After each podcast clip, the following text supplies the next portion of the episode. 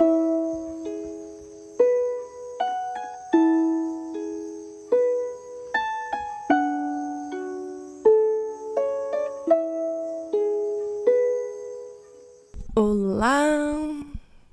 No episódio de hoje eu vou falar um pouquinho sobre rejeição. E é uma rejeição um pouco mais focada em relacionamentos. É, é um assunto que eu passei várias vezes na minha vida e a cada momento que isso aconteceu foi interpretada de uma maneira diferente. E eu vejo como eu tenho mudado em relação a isso, como a minha reação muda a cada rejeição de relacionamento. E a rejeição acaba sendo algo que a gente normalmente toma como algo feito para nós, né? Ele não me quis mais porque eu não sou boa o suficiente, enfim é, vários pensamentos vêm à tona. Então, levar esse assunto da rejeição como algo para nós mesmos, ver onde a gente está na nossa vida, onde a gente quer chegar e o que, que a gente atrai né? e o que, que realmente tem que ir. Então, o que eu venho compartilhar hoje é realmente sobre rejeição de pessoas que não não querem estar né, na nossa vida ou não estão em alinhamento com a nossa verdade. Então, uma história que eu vou trazer para hoje é sobre um romance que eu tive com um cara nos Estados Unidos. Ele era brasileiro, mas morava nos Estados Unidos. E uh, ele veio para o Brasil me ver. A gente teve uh, momentos, né? A gente se encontrou duas vezes no Brasil, enquanto ele morava nos Estados Unidos e eu estava no Brasil. E foi um romance muito lindo, né? Foi muito, foi muito especial o ciclo que a gente viveu e com planos de encontrar-nos no México. Então, parte do motivo que eu vim passar um tempo no México também seria para encontrar ele. E passou o tempo e nada dele trazer, né, resposta de quando ele poderia me, me encontrar no México e eu vendo que ele estava fazendo outras viagens também. E eu vi que tinha uma menina na, nos vídeos dele, né, no Instagram. Deu, ah, deve estar tá saindo com uma menina, mas beleza. Ele vai falar comigo. Ele vai falar se ele não vier. E eu chamei a atenção dele, tipo, ah, tô te esperando, né? Vem, senão tá tudo bem, mas comunica comigo. E ele falou: Ah, não, perdão, várias coisas aconteceram aí. Ah, também conheci uma menina, mas não, não, não, vou, vou ver a passagem. Não, tá, não é nada sério ainda, mas teria que dar satisfação para ela, mas tudo bem, vou olhar a passagem, me passa os detalhes, beleza. Eu, tá, ok, tudo bem. Pessoa madura vai comunicar comigo né, se alguma coisa acontecer. Então eu fiquei na expectativa. E deu que passou dois meses e nada dele vir pro México, nada de falar nada comigo. Quando eu vi, ele tá né, super sério com a menina e foi fazer uma viagem em Portugal com ela. Então, o que, que eu tenho? A reflexão, né? A gente pode ter várias reações sobre isso. Uma, né, tipo, ah, não, não, não foi escolhida, não sou boa o suficiente, gostava tanto do cara e sofre, fica no vitimismo, né? Não, eu sou péssima, ah, não sou bonita o suficiente, não sou inteligente o suficiente, não sou legal o suficiente para ele querer minha companhia. Né? O que todas nós, mulheres, em algum momento, né? Até homens, talvez já sentiram isso. No vitimismo e sofre e dor e ah aquela coisa no coração, não, amor prometido.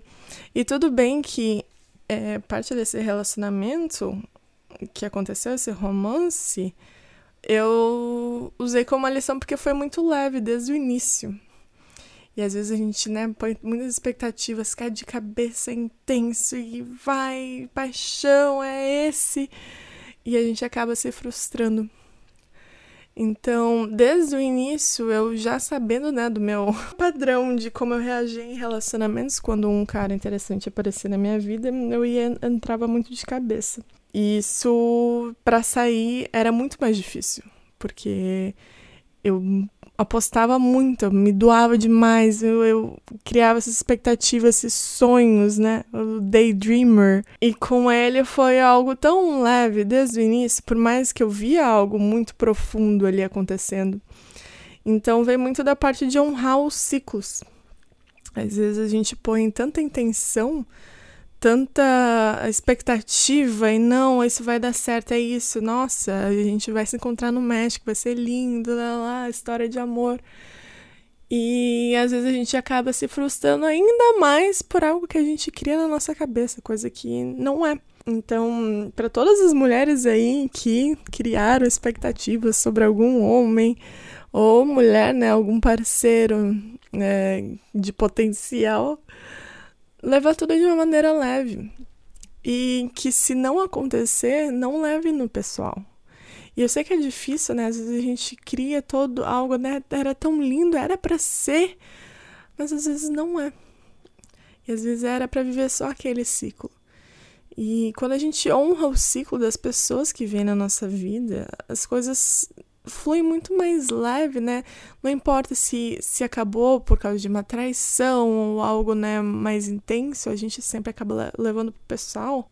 Não levar de uma maneira relacionada a você. Não direcione isso a você. A atitude de uma outra pessoa não tem nada a ver com você. É simplesmente algo que a pessoa está passando. Então, se o cara não teve a coragem, a vontade de comunicar o que estava acontecendo, tomem note isso, né?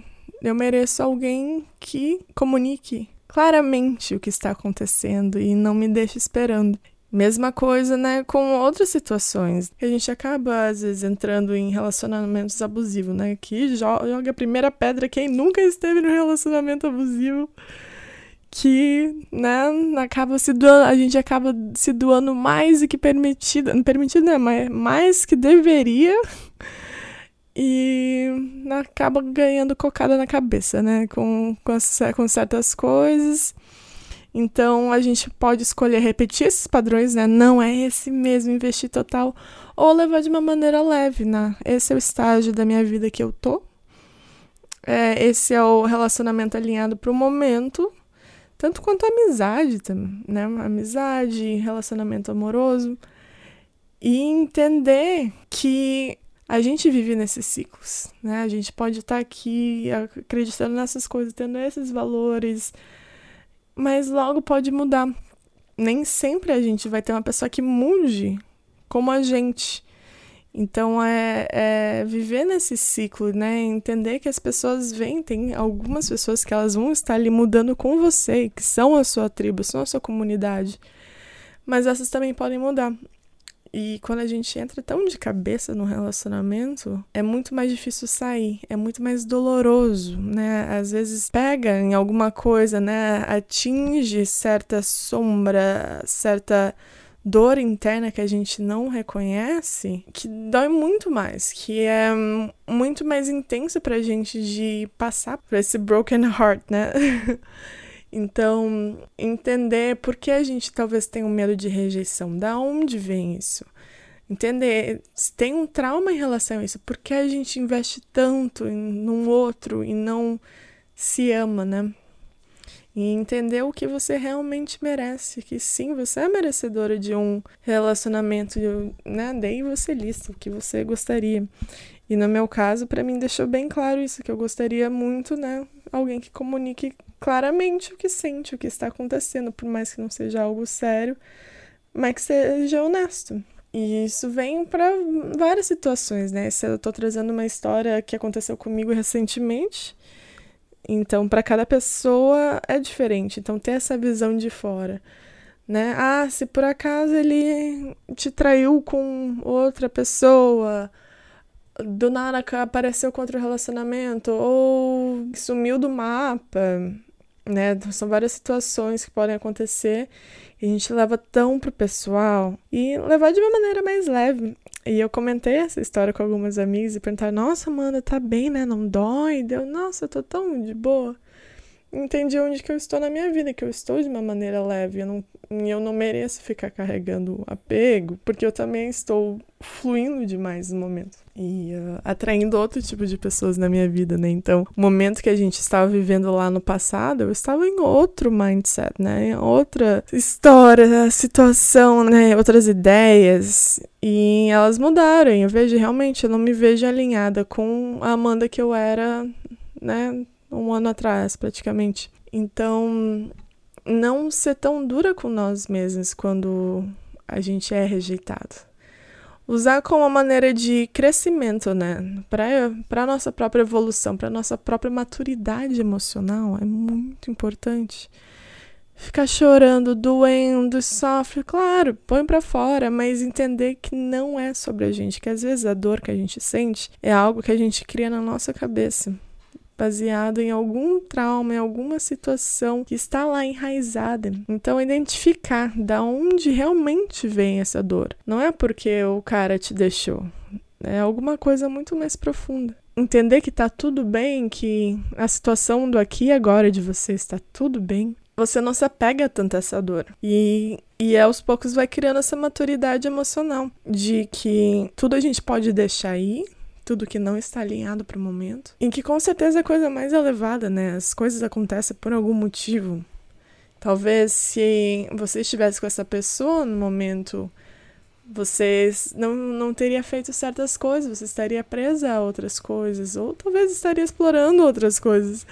Mas entender que é tudo divino, tudo que acontece é por escolha do universo e a gente tem que ser grato por isso, porque as coisas são movimentadas, né? Por mais que sejam difíceis em algumas situações, né? A perda de alguém ou, né?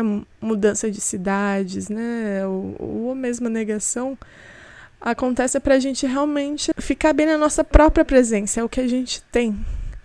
E a gente não deve depender a nossa felicidade no outro, a nossa paz usar a nossa falta de paz porque um outro fez algo pra gente, né? Então sempre esse, esse negócio de ficar culpando o outro, o outro, o outro, não. Leva tudo pra gente. Eu tenho paz porque eu escolho ter paz. Não é porque a outra pessoa deixou que eu vou deixar de ter paz. É, então são momentos assim que realmente ajudam a nossa maturidade emocional que às vezes demora para entender, mas é ter essa visão de fora, tipo olhar, nossa, mas por que tu tá chorando e doendo e sofrendo, sentindo que você não é boa o suficiente, se enterrando lá embaixo, só porque uma outra pessoa sentiu que estava alinhada com outra situação, uma outra pessoa. Não levar isso pro seu pessoal. Você está alinhada com muitas outras pessoas incríveis também. E é, tem, é capaz de atrair um outro parceiro, enfim. Essa, essa foi a reflexão que eu tenho feito para mim desde que isso tudo aconteceu, né? Faz algumas semanas assim que eu percebi que realmente, né, não iria acontecer e que era o fim de um ciclo e que está tudo bem. Então, agir de uma maneira de maturidade emocional mesmo, né? Às vezes a gente gosta de uma novela mexicana e sofrer, mas isso não faz bem, né? Levar de uma maneira leve e entender o que, que é o seu presente aqui agora e o que, que você pode fazer para se sentir feliz e alinhado com o que você tem. Então, é, essa é pequena mensagem para todas que se sentiram rejeitadas em algum momento e que está tudo bem. Acontece, as pessoas veem a nossa vida como pequenas lições, são pequenos ciclos e somente quem são as reais, né, que ficam. Por mais que a gente queira se apegar e vive aquela novela intensa, lembrar para você mesmo, né? Faz bem ficar nessa intensidade o tempo todo, nesses altos e baixos. Por que não simplesmente se encontrar no equilíbrio, no que te traz esse equilíbrio? Em que você é capaz de atingir picos de emoções altas, frequências altas e voltar para a harmonia, em vez de ficar oscilando toda hora, ah, intensidade. Não. Vive na harmonia. Encontre situações, pessoas que te ajudam a chegar nesses picos incríveis e você volta para a harmonia, né? E coisas que você pode fazer por você mesma também. Então essa é a mensagem que eu tenho para hoje. Não leve para o pessoal, não tem nada a ver com o que você fez ou deixou de fazer mandando muito amor. E é isso, um beijo a todas.